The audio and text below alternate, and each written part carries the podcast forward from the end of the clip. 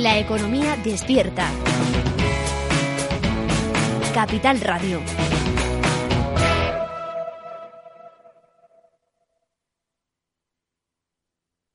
Neynor Homes les ofrece inversión inmobiliaria con Meli Torres.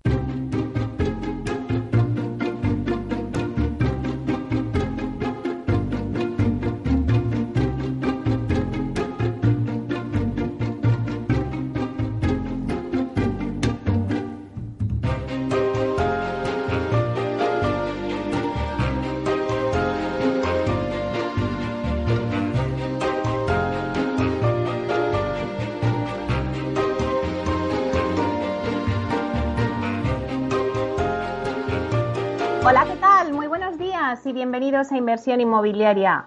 Una semana más con todos nuestros oyentes para informarles sobre el sector inmobiliario. Además, una semana que está llena de noticias, donde después de tantos meses, bueno, pues esta semana hemos iniciado el curso escolar de una forma presencial, aunque todos estamos un poco intranquilos ante la incertidumbre de cómo va a evolucionar el COVID y cómo nos va a afectar.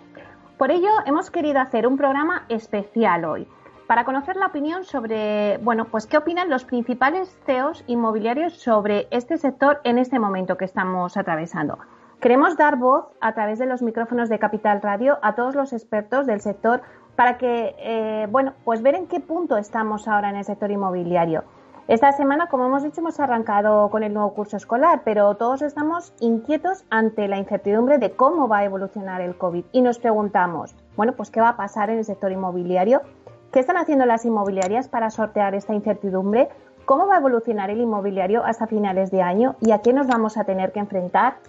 Bueno, pues para dar respuesta a todas estas preguntas que nos van a ir contando a lo largo de estas dos horas y media, eh, estaremos con diferentes CEOs y directivos del sector inmobiliario. Nos hubiera gustado meter a todos desde el sector, pero bueno, pues ya sabéis que, tenemos el tiempo limitado y que son dos horas y media, que es mucho, pero bueno, eh, hemos seleccionado unos cuantos y, sí que daremos cabida más adelante en otros programas. Pero bueno, en un principio estarán con nosotros Borja García Egochaga, que es consejero delegado de Ninos Homes, Miquel Echevarre, que es consejero delegado de Colliers en España, Ignacio Morales, que es consejero delegado de Vía Célere, Juan Velayos, fundador de JV20, Juan Antonio Gómez Pintado, consejero delegado de Vía Ágora, David Martínez, consejero delegado de Aidas Homes, Javier de Pablo, consejero delegado de Vides One, Ismael Clemente, consejero delegado de Merlin Properties, Pedro Soria, director comercial de TINSA, Sandra Daza, directora general de CESVAL, Antonio Carroza, consejero delegado de Alquiler Seguro, José Carlos Saz, consejero delegado de Hábitat Inmobiliaria, y Javier del, Río, consejero de, Javier García del Río, consejero delegado de Sarier. También, eh, bueno, pues eh, daremos un poquito unas pinceladas de la actualidad, eh, bueno, daremos la venta de Idealista y también el dato del día con TINSA. Así que sin más, arrancamos este especial inmobiliario de cómo está afectando la evolución del COVID al sector. Por ello, les invitamos a que se queden con nosotros y conozcan las opiniones que nos van dando los expertos hoy en el programa y que también podrán escuchar, si así lo desean, los podcasts en nuestra página web capitalradio.es.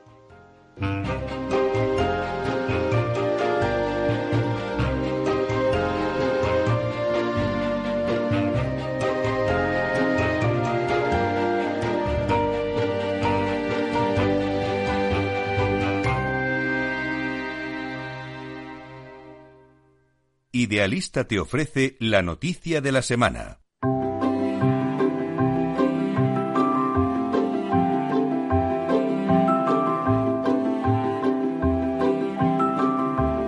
Bueno, pues en este programa, como hemos dicho, especial, antes de dar paso a los consejeros delegados del sector inmobiliario, vamos a hacer un repaso por las noticias inmobiliarias más destacadas. Y hoy la noticia del día es la venta de Idealista.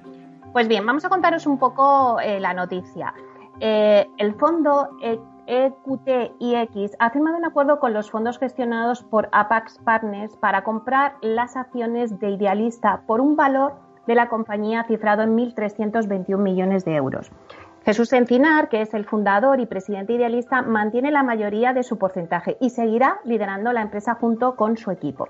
Bueno, pues vamos a saber quién es EQT Partners. Bueno, pues EQT Partners es una compañía de inversión global con más de 62 billones de capital y 40 billones en activos gestionados en 19 fondos. EQT está eh, invertida en compañías de, se invierte en Europa, Asia, Pacífico, Estados Unidos, Canadá y genera más de 27 billones de euros anuales y genera más de 150.000 empleados. EQT colabora con sus participadas para lograr un crecimiento sostenible, excelencia operativa y liderazgo de mercado. Bueno, pues un poco EQT lo que eh, al hacer esta operación considera que Idealista tiene potencial para crear eh, y crecer a un ritmo acelerado, sobre todo pues teniendo el equipo en donde va a estar Jesús, el fundador, junto con César y con Fernando y su equipo directivo también. EQT, pues para lograr una mayor expansión en los países donde Idealista está presente y consolida su posición de liderazgo en el sur de Europa, ha considerado que esa venta sería y esta adquisición lo mejor. La inversión en Idealista pues demuestra aún más el compromiso que tiene EQT en buscar oportunidades de inversión estratégicas en Europa. Y por la otra parte, pues Jesús Encinar, que es fundador y presidente idealista, pues nos ha contado que tras cinco años de una excelente relación con APAS y sus socios, pues eh, bueno, pues han y además pues le están encantados de haber ayudado a participar eh, en todo lo que han hecho y sobre todo pues en la mayoría que tienen fondos de pensiones y fondos soberanos, pues ahora quieren abrir un nuevo camino para Idealista con uno de los fondos europeos más respetados y compartir plenamente los valores para crear empresas innovadoras, líderes, sostenibles y socialmente responsables. Por lo tanto, pues bueno, eh, se ha gestado ya esta operación que, bueno, pues como he dicho, el equipo de la Idealista inició las conversaciones con EQT durante estos últimos meses, que con la pandemia ha tenido que ser todo pues a través de conversaciones de teléfono, videollamadas, pero bueno, finalmente eh, anoche, eh, bueno, la noche del martes 8, eh, no anoche, pero la noche del martes 8 se cerró la operación. Así que bueno, pues esta es la noticia del día, os la queríamos contar y bueno, pues ahora vamos a pasar a conocer el dato del día por, por TINSA, que nos traía una noticia pues también muy interesante.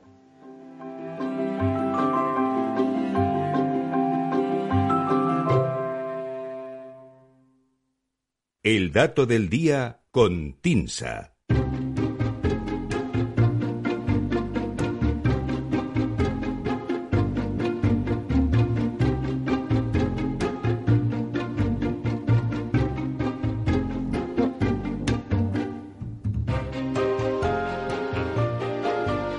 Bueno, pues ahora pasamos al dato que nos trae Susana de la Riva, directora de Marketing y Comunicación de TINSA. Nos da el dato inmobiliario del día de hoy. Creo que está centrado en cómo y cuándo el valor medio de la vivienda ha reaccionado tradicionalmente a los cambios del ciclo en la actividad. Bueno, bueno, a ver, Susana, cuéntanos todo esto. Buenos días. Hola, Mary, buenos días. Pues, pues sí, como bien dices, mira, el dato de hoy llega justo cuando se han escuchado en, la última semana precisamente algunos comentarios referentes a la, a la, desconexión que parece existir entre la evolución de la demanda y de los precios de la vivienda. Según las últimas estadísticas del INE y de registradores, mientras que las compraventas se han ajustado de forma importante en los últimos meses, el valor de la vivienda de la estadística oficial se mantiene e incluso registra incrementos en ciertos ámbitos. Eh, lo cierto es que la excepcional situación sanitaria en la, que, en la que nos encontramos complica mucho poder hacer previsiones sobre cómo pueden evolucionar estos factores. Sin embargo, el análisis histórico de datos sí que puede darnos alguna pista y arrojar luz sobre cómo y cuándo el valor medio de la vivienda ha reaccionado tradicionalmente a los cambios de ciclo en la actividad. Así que, Medi, hemos hecho este ejercicio y el resultado es el dato que te traigo hoy al programa. Un año. Un año es el desfase que existió entre un descenso significativo de la demanda y su traslación a los precios en los años 2008 y 2011. Cruzando por un lado la estadística mensual de transacciones de vivienda de INE y por otro los valores medios mensuales del INE general de TINSA, encontramos que caídas significativas de demanda en 2008 y 2011 se tradujeron en considerables ajustes de precio un año después. Si, realizáramos ese análisis sobre un periodo histórico más amplio de tiempo, de varias décadas, realmente el desfase entre caída de demanda y valor de vivienda suele ser algo mayor, en torno a año y medio. Sin embargo, si se trata de poner el foco en momentos de mayor estrés que pueden ser equiparables a la coyuntura actual, encontramos que en 2008 y en 2011 un descenso interanual en las transacciones de vivienda superior al 15% durante varios meses consecutivos se tradujo un año después en el inicio de caídas en el valor de la vivienda de más de un 10% anual sostenido también durante varios meses.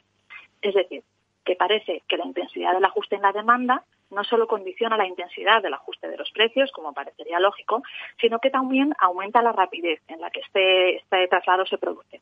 O dicho de otro modo, acorta el plazo en el que se traslada ese impacto a los valores de la vivienda. Este desfase tradicional o histórico de año y medio parece haberse roto en los últimos eh, tiempos eh, que vivimos. ¿no? Actualmente las compraventas han experimentado una caída media superior al 35% entre marzo y junio de 2020 y aunque veremos próximamente repuntes de las transacciones en tasa mensual o trimestral, porque partimos de, valores muy bajos, la demanda residencial lo cierto es que permanecerá por debajo de cifras pre-COVID por un tiempo todavía indeterminado. Y en el lado de los precios, las tasaciones de PINSA muestran que ya se están produciendo ajustes de valor importantes en algunas localizaciones y aunque todavía son incipientes en un plano general, hablando de media general, eh, ya vimos en nuestro INIE mensual, apenas cuatro meses después del inicio de la pandemia, las primeras variaciones interanuales negativas de valor, eh, las primeras en varios años. Lo más probable es que en el último tramo de 2020 eh, se registren ajustes cada vez más significativos en los valores de vivienda y durante 2021 estos alcancen sus cifras más reseñables. Ese desfase de un año en 2008 y 2011, que destacábamos al principio como dato de hoy, han sido tradicionalmente en el sector, como ya hemos visto, pero es previsible que ahora pueda aportarse. Bueno, pues Susana, me parece súper interesante todo lo que nos has contado. Eh, bueno, eh, yo creo que nos quedamos con el dato que nos has dado ese de un año. Un año es el plazo que transcurre entre un descenso significativo de la demanda y su traslación a los precios. Por eso también a veces también hay este run run, como decías, y, y este baile de datos, ¿no? Pero los lo has explicado fenomenal. Bueno, pues nada, todo lo que sea, al final es verdad que el sector tiene una inercia y que no se puede trasladar siempre causa-efecto de manera inmediata, pero bueno, lo, siempre es interesante ver un poco el histórico eh, porque al final, bueno, nos, da un poco más de luz, ¿no? De, cómo ha sido esa, esa relación en el pasado.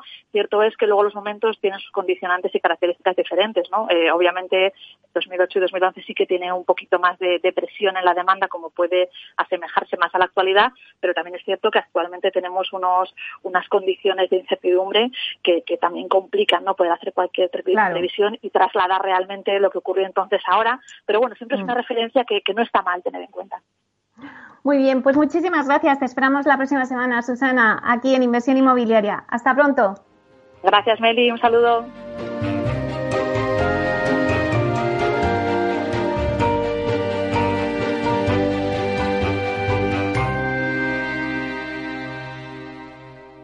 ¿Es razonable el precio que piden por esa vivienda que tanto le gusta? ¿Está pensando en vender su casa? Apueste por la tranquilidad de contar con un análisis experto de la situación legal, urbanística y física del inmueble para prevenir riesgos y establecer el valor adecuado. Contacte con el 91 372 7500 o visite tinsa.es. Tinsa, valor de confianza.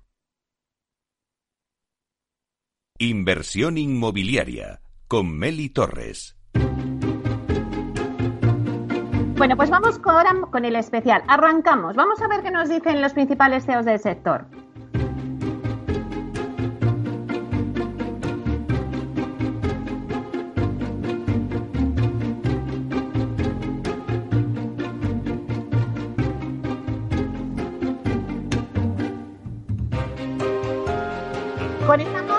Con Borja García Egocheaga, que es consejero delegado de Neynor Homes. Buenos días, Borja. Buenos días, Meli. Bueno, pues un placer tenerte aquí en este programa especial que estamos haciendo para ver en qué punto estamos ahora en el sector inmobiliario. Es verdad que esta semana hemos arrancado con el nuevo curso escolar y, bueno, pues todos estamos un poco inquietos ante la incertidumbre de la evolución del COVID. Pero si nos lo trasladamos todo esto al sector inmobiliario, pues vamos a ver qué opinan los expertos y los principales protagonistas del sector que sois vosotros. ¿Qué va a pasar en este sector, Borja? ¿Qué están haciendo las inmobiliarias para sortear esta incertidumbre? Bueno, muchas gracias a ti, Meli, por, invitarnos y permitirnos compartir un poco pues, nuestra experiencia y nuestros pensamientos con, con la audiencia del programa. Eh, bueno, nadie sabe, eh, por desgracia, lo que va a pasar. Eh, vivimos desde que comenzó la pandemia, pues, en una situación de incertidumbre. como consecuencia de esa incertidumbre, aparecieron los riesgos, yo creo que en todos los sectores de, la economía y el nuestro, por supuesto, el de la promoción residencial, pues no, no ha sido ajeno. Entonces, em, yo creo que, pasados estos primeros meses, ¿no? Porque es como que ha, habido un tiempo que ha sido desde que eh, arrancó la pandemia hasta el verano, en el cual, bueno, pues eh, eh, estableció los mecanismos de ayuda de la Unión Europea, aquí se han aplicado los FERTES de forma masiva en España. Yo creo que ahí se nos dio un poco de tiempo, ¿no? tiempo para algunas de esas incertidumbres, poderlas transformar en riesgos, poderlo medir, eh, poderlo analizar y preparar un poco las compañías para la tormenta que parece que, se avecina, ¿no? Entonces, hasta ahora lo que yo creo que todas las promotoras, eh, eh, como el, creo que cualquier actividad empresarial, lo que hemos hecho ha sido, ha sido pues nuestro plan de, riesgos. Nosotros solamente en Inner Homes identificamos más de 120 o 130 riesgos asociados con todo, ¿no? Desde salud de los trabajadores, conflictos con los contratos, eh, eh, dificultades con la banca, dificultades con las entregas, cierres de las administraciones. Eh, lo mapeamos y estuvimos trabajando sobre ellos pues a partir de, de marzo, ¿no? Sobre esos riesgos. Eh, a día de hoy, eh, eh, nosotros desde nuestra compañía, pues nos quedan abiertos pues como 12 o 13 de esos riesgos. Creemos que tenemos bien preparada la empresa para pasar por, por la tormenta que que se avecina, pero como te decía, todavía hay mucha incertidumbre eh, va a ser clave, va a ser clave eh, el otoño. Ahora yo creo que este mes de septiembre y octubre van a ser claves muy importantes en el rumbo que va a tomar la crisis. Es también cuando a las administraciones les toca poner en marcha toda la planificación y medidas de, ¿no? de, ayuda a los sectores que lo tenemos que ir viendo. Borja, cuando dices eh, la tormenta que se avecina, eh, es verdad que, ante esa tormenta, aunque ha funcionado muy bien la vivienda, habéis recogido unas ventas muy buenas, pero ¿qué va a pasar? Bueno, a ver, desde el punto de vista de, ventas, eh, los números son buenos en general. Yo creo que todos los promotores te van a decir lo mismo.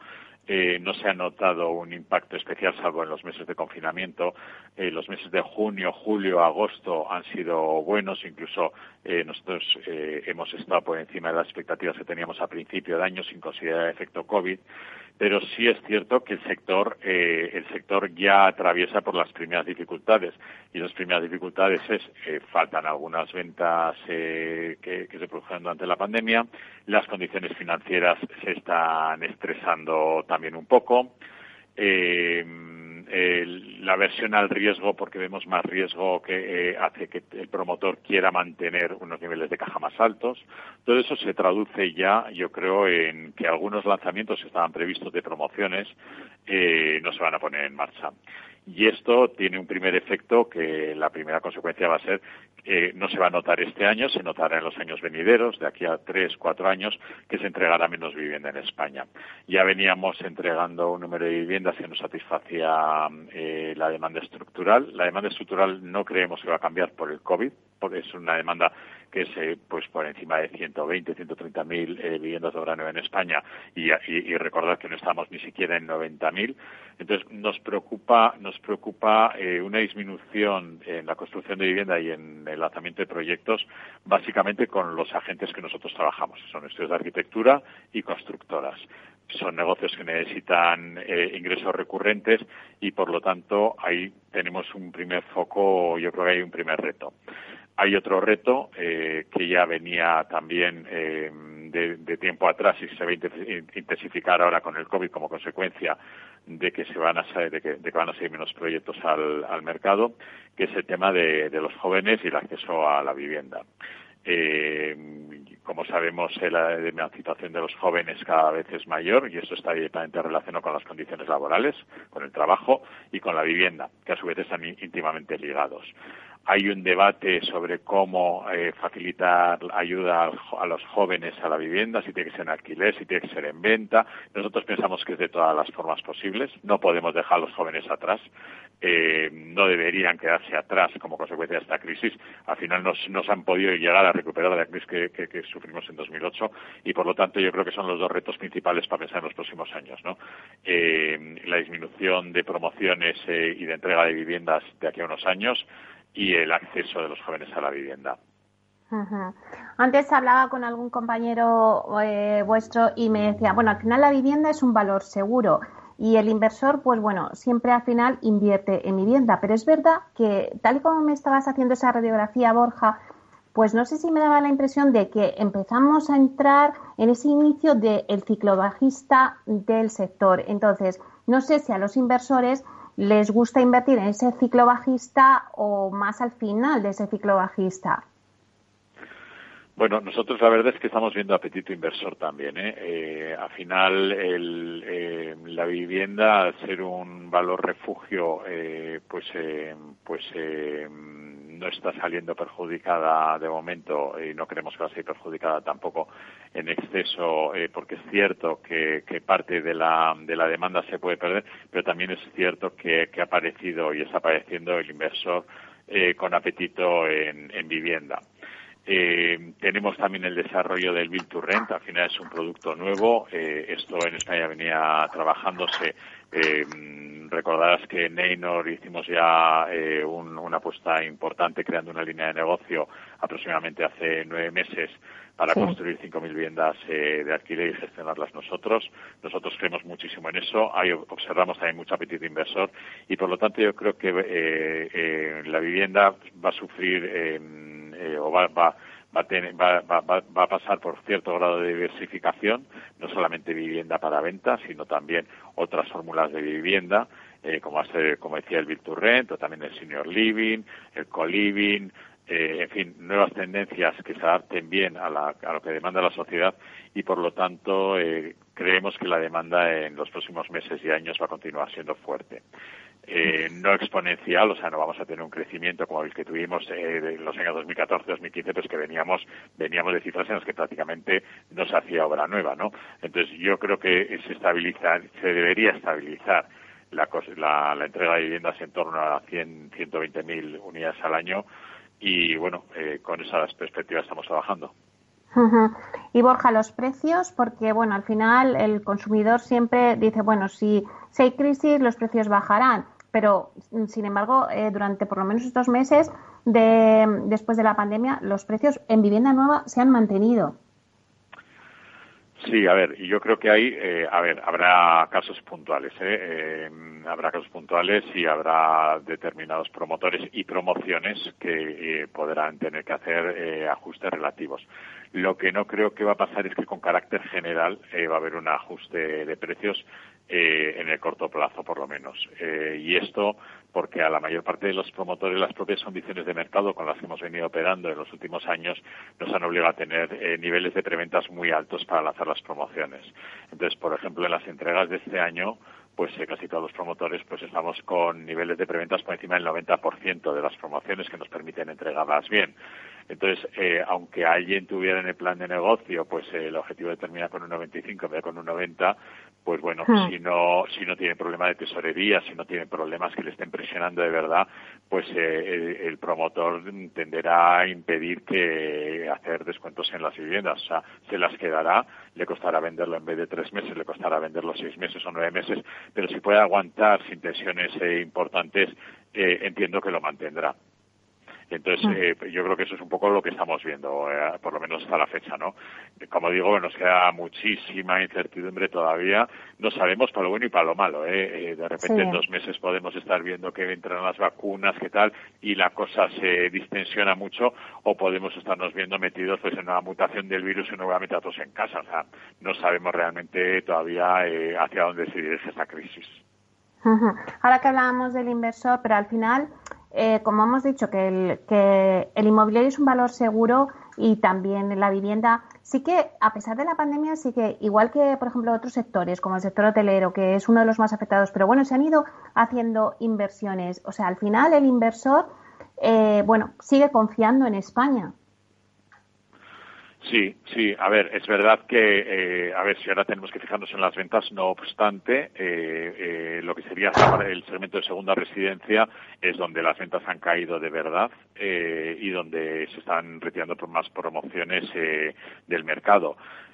porque el inversor simplemente pues no ha venido a España, al inversor le gusta eh, ver la vivienda y aunque bueno pues nos hemos afanado mucho pues en montar herramientas digitales que permitan visitar una, una promoción y poderla personalizar y, tener un asistente virtual y verla con el ordenador al final eh, a la persona que compra una vivienda lógicamente yo a cualquiera de nosotros le gusta llegar un día ver aquello ver el plano ver mirar a los ojos a la persona.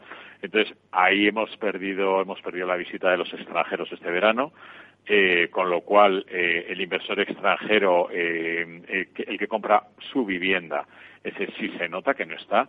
Sin embargo, el inversor extranjero, el que invierte en España, el que viene y dice yo quiero un edificio o yo quiero un grupo grande de viviendas, pues ese sí está y ahí sí que hay apetito y bueno, de hecho los familiares extranjeros eh, están poniéndose en contacto con, con, con, los promotores para buscar paquetes de viviendas y en, en, situaciones pues, un poco más ventajosas eh, y fórmulas, como te decía, pues que luego se vayan de, destinadas al alquiler, que generen ingresos recurrentes con lo cual eh, el inversor internacional sigue mirando a España eh, con ojos atractivos, como no puede ser de otra manera, ¿no? Porque al final yo creo que todos tenemos más o menos claro que este tema de la pandemia pues durará eh, seis meses o doce, pero que pasará, pasará y siempre que ha llovido escampado y España al final es un país pues que tiene un potencial de crecimiento muy importante.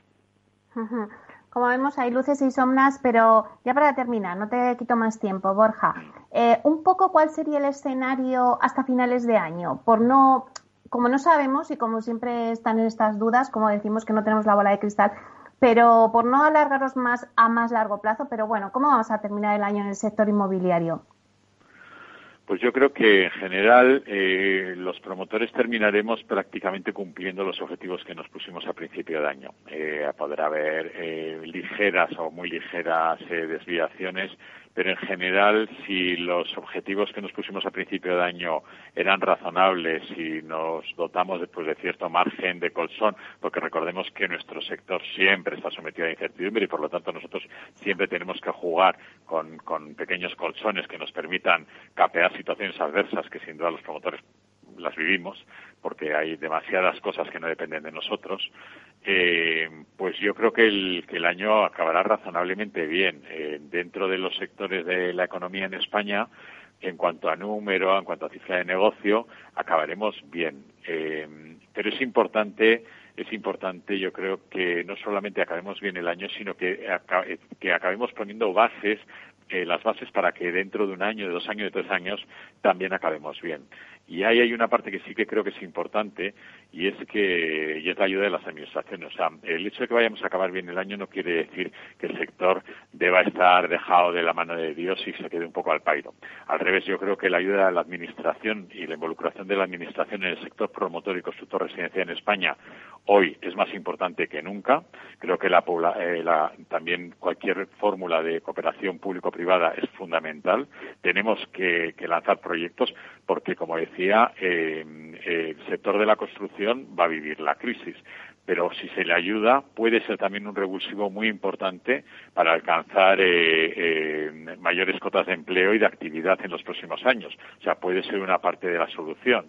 Eh, pero para eso va a necesitar la ayuda de la Administración, no cabe duda. Desde luego, por parte de los promotores y en el caso concreto de Inor Homes, eh, la cooperación va a ser absoluta, como lo estamos diciendo en todos los foros, que allá donde podamos participar y ayudar y echar una mano, echaremos, pero no lo vamos a poder hacer solos, vamos a necesitar la ayuda de la Administración. Bueno, Borja, pues nos quedamos pues con esto último, ¿no? Ese, apelamos a esa ayuda de la Administración y que se involucre con el sector. Muchísimas gracias por darnos un espacio de tu tiempo. Eh, gracias por tu opinión. Creo que le va a servir muchísimo a nuestros inversores. Y bueno, pues hasta la próxima. Bueno, pues encantado. Muchísimas gracias, Meli. Para personas inquietas, Capital Radio. Hola, soy Leopoldo Abadía, autor de La Crisis Ninja, y quiero hablaros de lo normal. Lo normal es que cuando inviertas tus ahorros, nadie deje los mejores productos de inversión para otros que tienen más dinero. Con Finanbest puedes invertir como lo hacen los grandes patrimonios, accediendo a los mejores productos de inversión. Entra en finanbest.com y descubre que lo normal es extraordinario. Lo normal es Finanbest.